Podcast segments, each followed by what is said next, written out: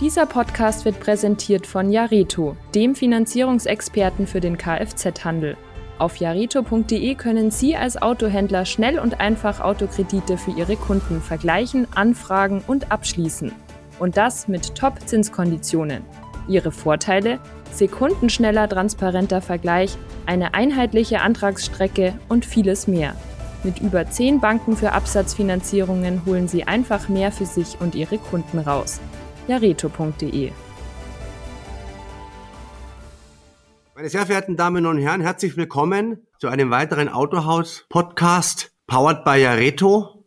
Und ich freue mich, dass ich heute den Norbert Ersfeld begrüßen darf. Norbert ist Inhaber von Prudentes Management. Er hat unter anderem einen Lehrauftrag an der HFWU in Geislingen-Nürtingen. Und natürlich ist er prädestiniert für den Verkauf und den Kauf von Autohäusern. Es ist eigentlich sein Tätigkeitsfeld schon über sehr viele Jahre und wir freuen uns, dass er heute hier ist. Servus Norbert. Servus mein lieber Ralf, ich bin dankbar, dass du mich eingeladen hast und bin ganz gespannt auf deine Fragen, die uns jetzt die nächsten, wie lange machen wir's? Ja, 15 Jahre bestimmt. Ja, genau, 15 Jahre bestimmt. Machen wir schon zusammen. Wenn es reicht. Wenn es reicht. Ja. Leg los. Also, wunderbar. Ja, ähm, das, momentan sind die Zeiten ja sehr ähm, dynamisch, mhm. um es mal positiv zu formulieren. Wir haben natürlich nach 2022, nach dem Rekordjahr, ähm, was, das, was das Ergebnis teilweise der, der Händler betrifft, ähm, dann jetzt 2023, da werden die Karten neu gemischt. Es prasseln sehr viele unterschiedliche Einflüsse auf den Handel ein, Elektromobilität, Digitalisierung, ähm, Mangel an, an Personal. Also es ist ein ganzer Rattenschwanz, der sich hier quasi so aufgebaut hat. Und natürlich hat damit keiner gerechnet. Aber die erste Frage ist natürlich, Norbert, wie stellt sich die wirtschaftliche Situation des Handels aktuell dar? Als Autohausberater haben wir natürlich einen Froschblick auf die Unternehmen. Das heißt, wir gucken da eher tief rein und weniger den Adlerblick. Aber wir konstatieren schon, dass äh, sich die Branche sehr zweigesichtig in so einem Dilemma befindet. Auf der einen Seite sagen die betriebswirtschaftlichen Auswertungen, die wir täglich lesen, alles ist gut, das Fahrzeuggeschäft, die Erträge stimmen, das After-Sales-Geschäft läuft erfreulich gut bis sehr gut. Der Handel hat im ersten Halbjahr mehr oder weniger Geld verdient. Der Blick in die Auftragsbücher hinterlässt aber eher ein mulmiges Gefühl. Also die Kunden bestellen tatsächlich weniger Neuwagen und wir registrieren langsam nachlassende Gebrauchtwagenpreise. Was macht derzeit eigentlich einen gesunden Händlerbetrieb aus? Da gibt's für uns ein paar wesentliche Eckpunkte. Wenn wir Autohausunternehmen beurteilen, dann geht es um die Frage, wie weit betreibt dieses Autohaus eine vorausschauende Unternehmensführung? Verfügt das Autohaus über klare Unternehmensstrukturen? Besteht eine hohe Kosten- und Kapitaleffizienz? Sind die Standorte wettbewerbsfähig? Und mit Blick auf die neuen Vertriebssysteme, über die wir uns ja auch noch unterhalten dürfen, geht es natürlich um die Frage nach neuen Marken. Ganz entscheidend aus unserer Sicht ist auch mit Blick auf diese neuen Vertriebssysteme, bist du nah am Kunden dran. Also bist du Local Hero und am Ende, finanzwirtschaftlich betrachtet, verfügst du über ein gutes Polster aus Eigenkapital und Liquidität. Das ist ja ein ganzes Sammelsurium an, an äh, Fakten, die da eine Rolle spielen was eben einen gesunden Händlerbetrieb ausmachen. Wenn man jetzt mal ganz banal sozusagen schaut, 2022 Rekordjahr ähm, und dann was läuft dann aber im, jetzt 2023 falsch? Das Rekordjahr 2022 geht mit Sicherheit rückblickend in die Annalen als das goldene Branchenjahr ein. 2022 waren auch vor, von einem globalen Angebotsschock geprägt, also Verknappung von, von Ware, Verknappung von Autos. Also es geht jetzt nicht so sehr darum, zu, sich zu fragen, was falsch läuft, sondern eher, was wieder normal läuft. Also wir registrieren tatsächlich eine Normalisierung unseres Geschäftes. Wenn man dann mal die Jahre 2020 und 2021 anschaut, das waren ja die sogenannten Corona-Jahre, äh, brauchen wir jetzt nicht drüber diskutieren, was da alles passiert ist, weiß jeder noch, ist noch nicht lange her. Aber hat dann Corona sozusagen die Schwächen der, der Händler, des Handels auch äh, etwas kaschiert? Ja, wir dürfen nicht vergessen, dass die Bundesrepublik Deutschland zwischen 2019 und 2022 circa 500 Milliarden Euro Schulden in den Wirtschaftskreislauf eingespeist hat um ökonomische und soziale Verwerfung abzuwenden. Das war ein gigantisches Konsum- und Konjunkturprogramm. Und dieses Deficit Spending der vergangenen Jahre hat nun mal ultimativ ein Ende. Also Corona hin, Corona her. Die multiplen Branchenherausforderungen bleiben die gleichen oder verschärfen sich im Zeitablauf sogar eher noch. Diese Branchenherausforderungen bezeichnen wir ja als die neue Normalität die eigentlich die alte ist. Wir waren es noch nicht mehr gewohnt. Richtig. Also im Grunde genommen ist es so, dass wir sagen müssen, wir konnten den Zahnarztbesuch auslassen zwischen 2019 und 2022, äh, weil wir uns mit äh, genug Anästhetikum beholfen haben. Und dieses Anästhetikum wurde uns jetzt wieder entzogen und wir laufen in eine neue Normalität. Was ist aktuell eigentlich das größte wirtschaftliche Problem der Autohäuser, wenn man mal absieht vom Mangel an Mitarbeitern? Ähm, glaube, es sind so zwei, drei Aspekte. Einmal die Frage, wohin entwickelt sich jetzt eigentlich der Markt? Ähm, es stellt sich schon die fast, die alte, die schon fast vergessene Frage nach dem Risiko im Fahrzeugbestand und die Frage, was kommt auf uns zu mit den zurollenden Leasingrückläufern? Also was wird uns da in den kommenden 12, 18, 24 Monaten begegnen? Also das eine ist so die Frage nach Fahrzeugbeständen und Risiko. Wir, wir müssen diese Risikofrage wieder neu stellen. Das, diese Frage haben wir in den vergangenen drei Jahren nicht stellen müssen. Die zweite Problematik sehe ich in den Kostensteigerungen, die wir ja auch inflationsbedingt feststellen. Also die Personalkosten steigen weiter, ohne dass wir tatsächlich echte Produktivitätsfortschritte erkennen können. Also diese beiden Aspekte halten wir tatsächlich für bedenkenswert. Lass uns mal auf das Problem Mitarbeiter finden äh, und auch suchen äh, und eben hier diese ganze Problematik mit dem Personal eingehen. Ähm, wenn ich Händler frage, sagen die immer an erster Stelle, ja, die Unzufriedenheit ist sehr groß. Wir finden keine Mitarbeiter. Jetzt ist es ja so ein schleichender Prozess. Man macht, man, man versucht Mitarbeiter zu finden, man mhm. findet keiner, ähm, man findet keine. Mit welchen Auswirkungen ist zu rechnen? Wird uns das Thema noch weitere Jahre verfolgen oder ist da mal ein Ende in Sicht? Mhm. Das ist eine ich glaube, es ist unterm Strich eine schwierige Frage. Also nachdem wir politisch abstrakt jahrzehntelang über die negativen Auswirkungen demografischer Rückgänge lamentiert haben, spüren wir es ja jetzt ganz konkret, auch und natürlich in allen Autohausabteilungen. Wir konkurrieren um die besten Köpfe mit der Industrie oder der Dienstleistungsbranche. Und ich bin der festen Überzeugung, wir können diesen Wettbewerb nur beschränkt gewinnen. Ich glaube, ein Fokus muss darauf gelegt werden, dass wir noch rascher und noch viel konsequenter eine Automatisierung unserer internen Autohausprozesse vorantreiben. Wir müssen wirklich über sämtliche Prozesse, sämtliche Schnittstellen systematisch nachdenken. Wir arbeiten unterm Strich mit zu vielen Menschen. Und gleichzeitig ist es nicht ganz unwahrscheinlich aus jetzt meiner sehr persönlichen Sicht, dass uns die kommende Rezession die uns ja mehr oder weniger jetzt am Anfang erreicht, den Arbeitsmarkt auch wiederum entspannen könnte. Also ich sehe so ein bisschen zwei Effekte. Also à la gebe ich dir vollkommen recht, das Problem lässt sich so ohne weiteres nicht lösen. Ich glaube, der Weg, der, das Heil unserer Branche liegt daran, sich konsequent zu automatisieren, also damit die Produktivität zu steigern. Aber es kann schon sein, dass sich kurzfristig die Situation auch wieder etwas entspannt. Du bist ja mit vielen Autohäusern in Kontakt. Wie mhm. reagieren denn die starken Betriebe darauf? Was machen die? Also die starken Unternehmen, die starken Autohausunternehmen, die sehr vorausschauen, ihre Personal- oder Unternehmenspolitik im Allgemeinen betreiben, setzen auf Personalentwicklung. Das ist ganz klar. Das heißt, hier werden Personalabteilungen installiert, die eben keine Buchhaltung darstellen, sondern sich permanent und sehr professionell Gedanken darüber machen, wie sie Personalentwicklung je Mitarbeiter in Zukunft betreiben können.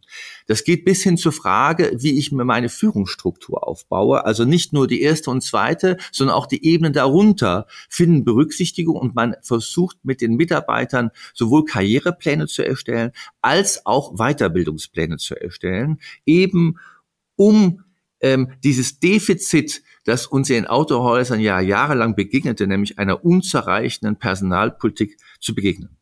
Das sind ja Maßnahmen, die sozusagen dann mittelfristig wirken. Mhm. Mich hat eine Händlerin angerufen äh, vorgestern und sagte, mir gehen die Monteure aus. Ja, also die, da ist ein akutes Personalproblem teilweise vorhanden. Was kann ich da tun?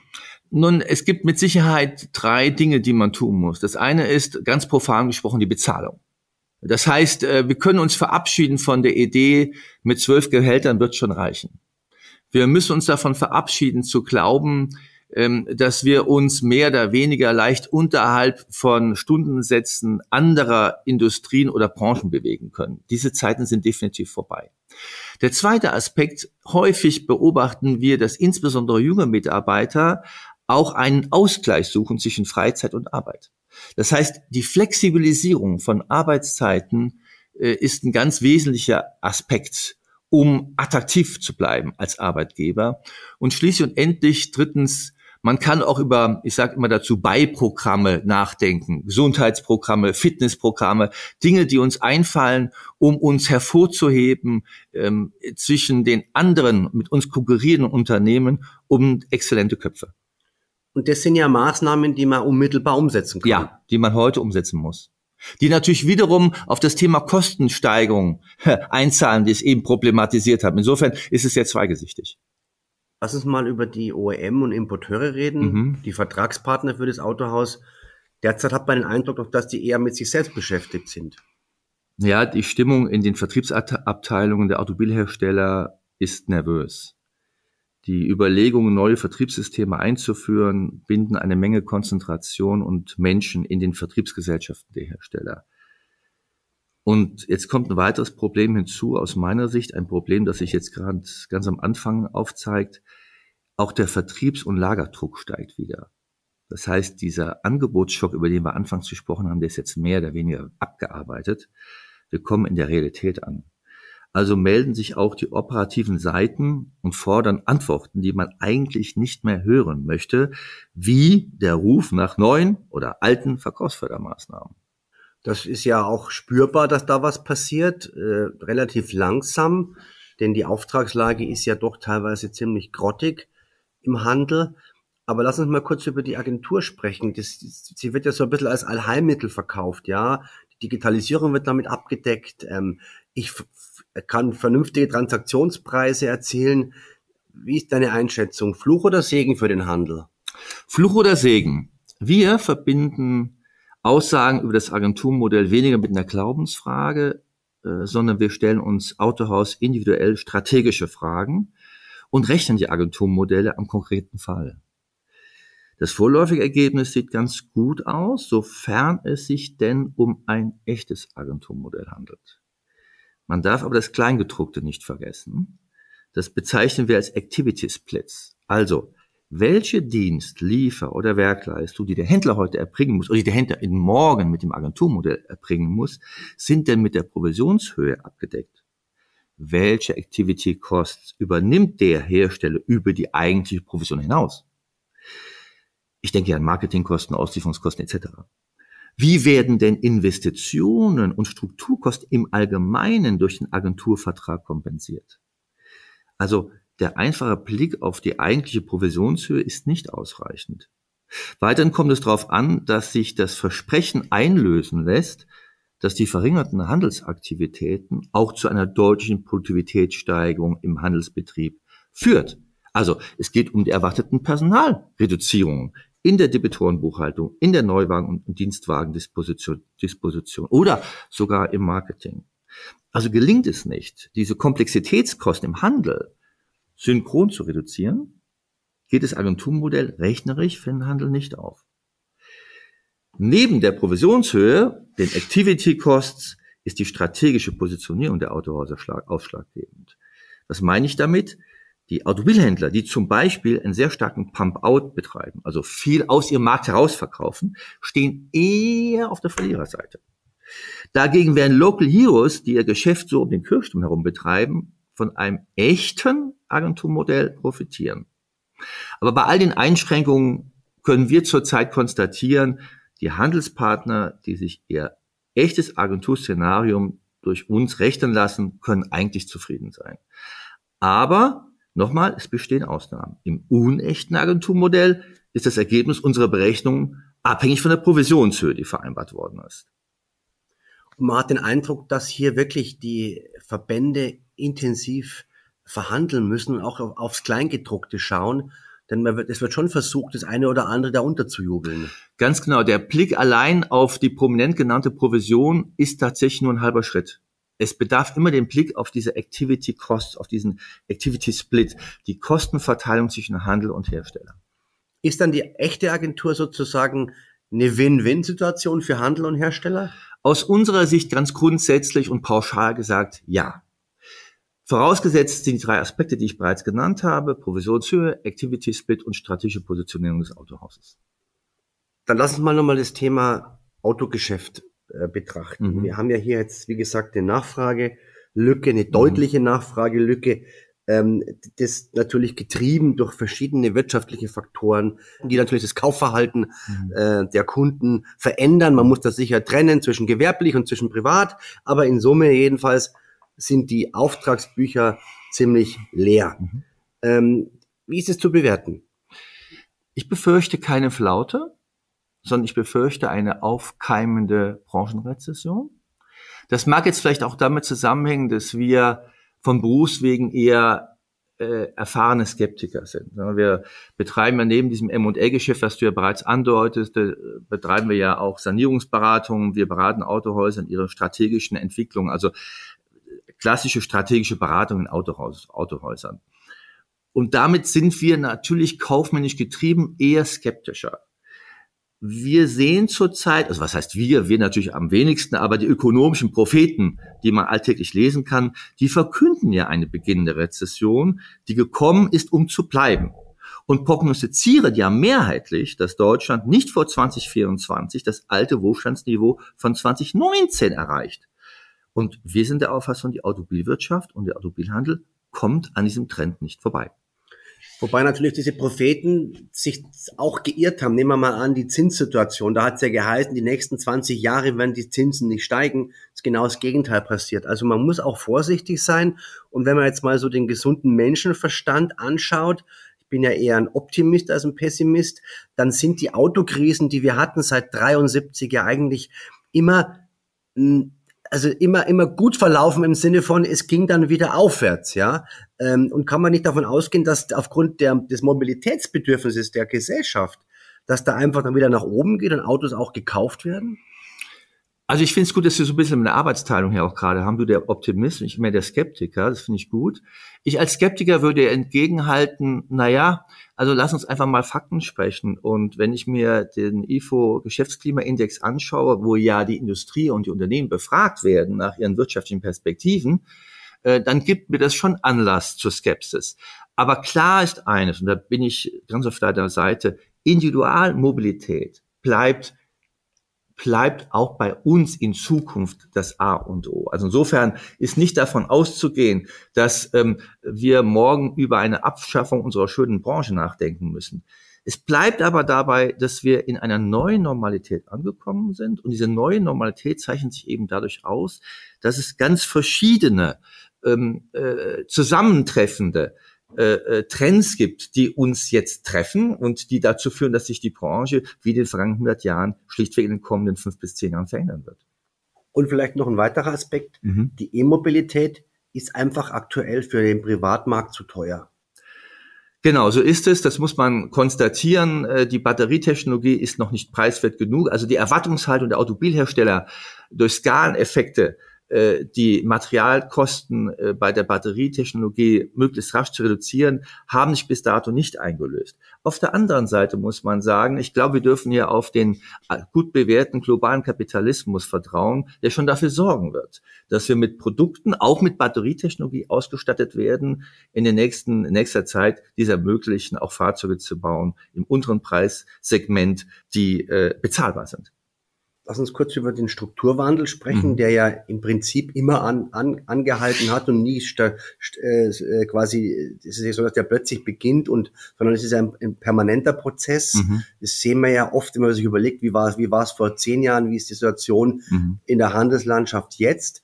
Ähm, da ist das Thema, die Großen wachsen. Mhm. Ist damit Größe ein Wert an sich? Sehr eindeutig ja. Also beziehen wir klar Position zu. Ähm, die Branchenkonsolidierung erfährt jetzt gerade einen Booster.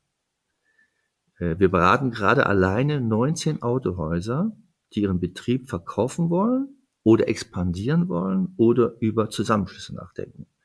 Das ist für uns ein spürbares Zeichen, dass diese Branchenkonsolidierung vorangeht.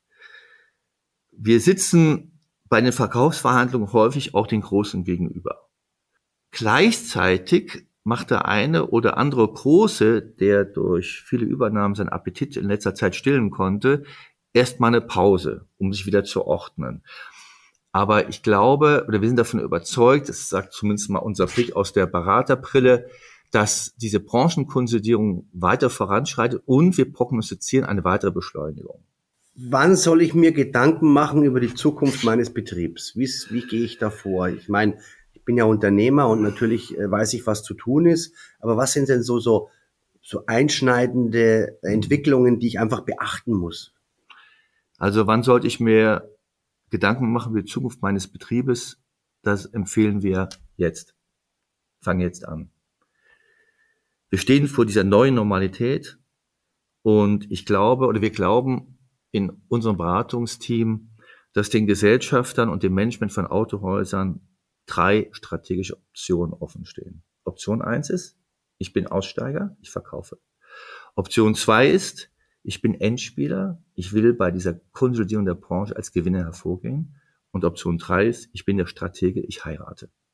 Über diese drei Optionen verfügt jedes Autohausunternehmen und muss für sich entscheiden, was ist der richtige Weg. Alles andere bezeichne ich, um mit Angela Merkel zu sprechen, als alternativlos. Gut, es sind ja drei Alternativen. Können wir da ein bisschen mehr drauf eingehen? wie soll man das ausgestalten? Also, es ist so, wenn ich Aussteiger bin, dann muss ich mir darüber Gedanken machen, wie ich mein Unternehmen auf diesen Ausstieg, auf den Verkauf vorbereite. Wenn ich Endspieler bin, dann bin ich davon getrieben, dass ich erwarte in meinem Markt ein Territorium abschließend und abgesteckt zu monopolisieren. Ich formuliere das jetzt mal etwas, etwas hart. Ähm, das heißt, ich bin als Endspieler darauf angewiesen, in Abstimmung mit den Automobilherstellern eine Strategie zu entwickeln, die es mir erlaubt, ganze Marktterritorien abzustecken. Wenn ich fusioniere, also wenn ich heirate, dann muss ich meine Strukturen, die ich heute habe, auch so vorbereiten, dass ich überhaupt heiratsfähig bin. Lass uns noch mal kurz, wir haben über die Großen gesprochen. Du sagtest, Größe ist ein Wert an sich. Klar, mhm. Skaleneffekte und, und, äh, und Skalierungen sind da möglich, das wissen wir ja. Äh, wird auch nicht, wird aber natürlich nicht immer äh, quasi sozusagen äh, gehoben, diese, diese Schätze. Mhm. Das haben wir auch schon erlebt. Aber wenn ich jetzt ähm, einen kleineren Betrieb habe, ja, gerade die kleineren Betriebe stehen ja auch im Fokus ähm, und ich habe keinen Nachfolger, dann ist, glaube ich, klar, was passiert. Aber welche Perspektiven hat denn ein Familienbetrieb, auch wenn er einen Nachfolger hat? Also diese neue Normalität, von der wir sprechen, erfordert auch eine ehrliche Antwort auf die Frage, traue ich es meinem Nachfolger überhaupt zu? Das ist die erste Frage. Und vielleicht noch wichtiger, mute ich meinem Nachfolger im Zeichen einer umfassenden Branchenkonzentration den Einstieg in die unternehmerische Verantwortung zu? Das sind zwei Fragen, die man sich ganz selbstkritisch und fair stellen muss. Tatsächlich schwingt natürlich aus dem, was ich sage, jetzt auch eine gewisse Skepsis hervor. Ne? Also ich will nicht zum Ausdruck bringen, dass die Kleinen keine Zukunft haben. Die Kleinen leben davon, dass sie heute Unternehmer, Persönlichkeiten haben, die jeden Tag 24 Stunden für ihr Autohaus einstellen. Und die machen diese Beruf, diesen Job zur Berufung. Und darum sind sie gut da drin. Die Frage, die sich aber stellt, ist, was kommt nach mir? Also wie tragfähig ist das, was ich heute betreibe, mit Blick auf die kommenden fünf bis zehn Jahre? Und da sind wir tatsächlich offen gestanden skeptischer. Welche Möglichkeiten gibt es denn? Ich meine, ich kann ja mal drüber nachdenken, die Belegschaft, also meine Leute zu beteiligen. Mhm. Es gibt die Möglichkeit des Management-Buyouts. Mhm. Das wird ja eigentlich in diesen, in diesen kleinen, bei den kleinen Betrieben, diese Option wird ja oft nicht gezogen. Ja. Äh, ist es definitiv, ist das sowas, was man in Erwägung ziehen sollte oder ist es eher, kann man eher sagen, nee, das ist für die, für die Branche nichts? Erst gestern habe ich darüber eine Diskussion geführt mit einem unserer äh, Kunden, der beabsichtigt, sein Autohaus zu verkaufen. Wir diskutieren natürlich über diese MBO-Modelle, also diese Management bei Automodelle, so sagen wir dazu. Wir sind auch da eher skeptisch. Zwei Gründe. Der Grund eins ist, sind denn diese Persönlichkeiten auch als Unternehmer berufen? Äh, Grund zwei ist, ähm, können die Übernehmer, das Management, die Kaufpreisvorstellungen auch äh, äh, gerecht werden? Und vielleicht noch ein dritter Punkt, der nicht ganz unwesentlich, was sagt, was sagt denn der Automobilhersteller dazu? Also wir diskutieren mit den Automobilherstellern über zukünftige Netzstrategien. Und die Automobilhersteller signalisieren uns permanent, die Zahl der Eigentümer muss zurückgehen. Also besteht eigentlich kein Interesse daran, sich mit neuen Eigentümern beschäftigen zu müssen. Es müssen weniger Eigentümer werden, nicht mehr. Ja, und dann stellt sich die Frage, wie kann ich die Braut schön machen? So ist es. Das ist eine ganz entscheidende Frage. Das meint jetzt nicht, wie viel äh, Schleifchen ich drumherum binden kann, sondern es geht eher um die Frage, wie bereite ich einen Verkauf vor? Wie stelle ich mein Unternehmen so auf, dass es überhaupt verkaufsfähig wird? Dazu müssen bestimmte Strukturen geschaffen werden, in meinem Autohaus auch in meiner Gesellschaftsstruktur. Hm, aber klar ist eines, eine Braut ist dann immer schön, wenn sie profitabel ist. Das heißt, Autohäuser, die Geld verdienen, sind etwas wert. Autohäuser, die kein Geld verdienen, sind leider auch nichts wert. Klare Aussage. Dann lass uns mal einen Blick in die Zukunft wagen. Ähm, wie sieht denn das Autohaus der Zukunft aus? Das ist ja mittelständisch strukturiert. Das heißt natürlich, vor allem waren ja früher sehr viel mehr Familienbetriebe. Jetzt haben wir größere Konglomerate. Mhm. Die Hersteller haben ja auch zugeschlagen. Wenn man mal schaut bei Volkswagen, die VGRD, die die Ballungsräume besuch, äh, die, die die Ballungsräume besetzt. Ähm, wie sieht denn das Ganze in fünf Jahren aus? Also fünf bis zehn Jahren. Wie, was ist da deine, deine, deine Perspektive? Ja, leider verfügen wir beide keine Glaskugel, nicht wahr? Dann wäre es einfach. Ähm, meine ganz unmaßgebliche Sicht auf die Branchenentwicklung ist die, dass wir einfach mal ins europäische Ausland gucken müssen. Und wir uns wahrscheinlich klar werden darüber, dass diese Konzentration, die wir in den anderen europäischen Ländern wie Großbritannien, Frankreich, Belgien Dänemark, Niederlande erleben, sich möglicherweise so oder in ähnlicher Form auch in Deutschland abspielen wird. Und wenn man das referenziert, dann kommt man zum Ergebnis, dass diese Konsolidierung in den kommenden fünf bis zehn Jahren nochmal massiv an Geschwindigkeit zunehmen wird. Die Großen werden größer, unabhängig davon, ob sie Skaleneffekte immer heben oder nicht heben, unabhängig davon, dass natürlich Größe allein noch kein Garant für Erfolg ist. Aber Markt Kunden, Automobilhersteller treiben uns in diese Branchenkonzentration. Das heißt, es werden deutlich weniger äh, Unternehmenseigentümer sein, die dieses Geschäft betreiben. Wir werden noch über eine vergleichsweise große Zahl von kleineren Autohäusern verfügen, die wirtschaftlich stabil und gesund sind, die eine gute Arbeit leisten, die aber aus der Branche wegen fehlendem Nachfrage wegen fehlender Nachfolgelösungen automatisch austreten. Ähm, es gibt noch einen Aspekt, den man bitte beachten muss. Bis dato ist es uns bei allen unseren M&A-Projekten, also bei allen Unternehmensverkäufen, die wir begleiten durften, gelungen, einen Käufer zu finden. Ob das noch in Zukunft so ist, wird sich noch erweisen müssen. Ein Wort noch zu den neuen Marken. Also sprich, da wird ja auch die Hoffnung geschöpft, ich suche mir eine neue Marke, ich bin unzufrieden mit meiner alten Marke, mhm. ich ergänze jetzt, ich habe ja Platz, mhm. aufgrund der Agentur werden die Showrooms ja verkleinert. Wie ist da die, deine Erfahrung? Wir machen Anfangserfahrung, das heißt, wir beraten zurzeit Autohausgruppen, äh, die sich sehr aktiv mit der Frage auseinandersetzen, diese insbesondere diese chinesischen Marken äh, in ihr Portfolio aufzunehmen, ihr Markenportfolio aufzunehmen. Ja, die neuen Marken dürfen sich über den Glücksfall freuen, dass ihnen die traditionellen Automobilhersteller ein bestelltes Feld überlassen. Mit dem Abgesang auf Handelsflächen, die zunehmende Rationalisierung einer ehemals engen, auch emotionalen Beziehung zwischen Handel und Hersteller, auf das Niveau einer in Zukunft ja, nüchternen Lieferanten Handelsbeziehung gewinnen die neuen Marken ein Window of Opportunity. Sie müssen jetzt nur durchs Fenster steigen. Insofern bin ich der Überzeugung, dass wir es mit äh, chinesischen oder ausländischen Marken im Allgemeinen zu tun haben werden. Sicherlich gibt uns die Lebenserfahrung äh, und die Branchenerfahrung auch darin recht, wenn wir behaupten, es wird nicht jeder dabei erfolgreich sein, sondern nur eine geringe Anzahl von, von, äh, von Marken werden auch in diesem deutschen Markt überleben. Aber es bleibt dabei, ich bin der Überzeugung, ja, es lohnt sich mit diesen neuen Marken auseinanderzusetzen. Es ist ein Experimentierfeld, es ist ein Versuch, Trial and Error.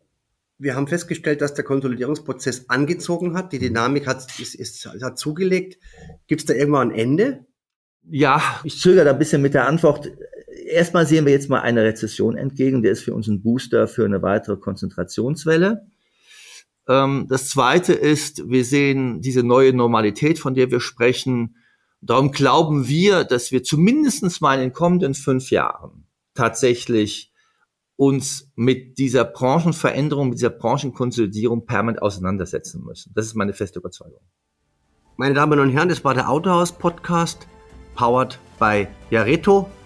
Ich darf mich herzlich bedanken bei Norbert Irsfeld, Inhaber Prudentes Management. Norbert, Dankeschön. Vielen Dank, mein lieber Ralf. Hat dir Spaß gemacht.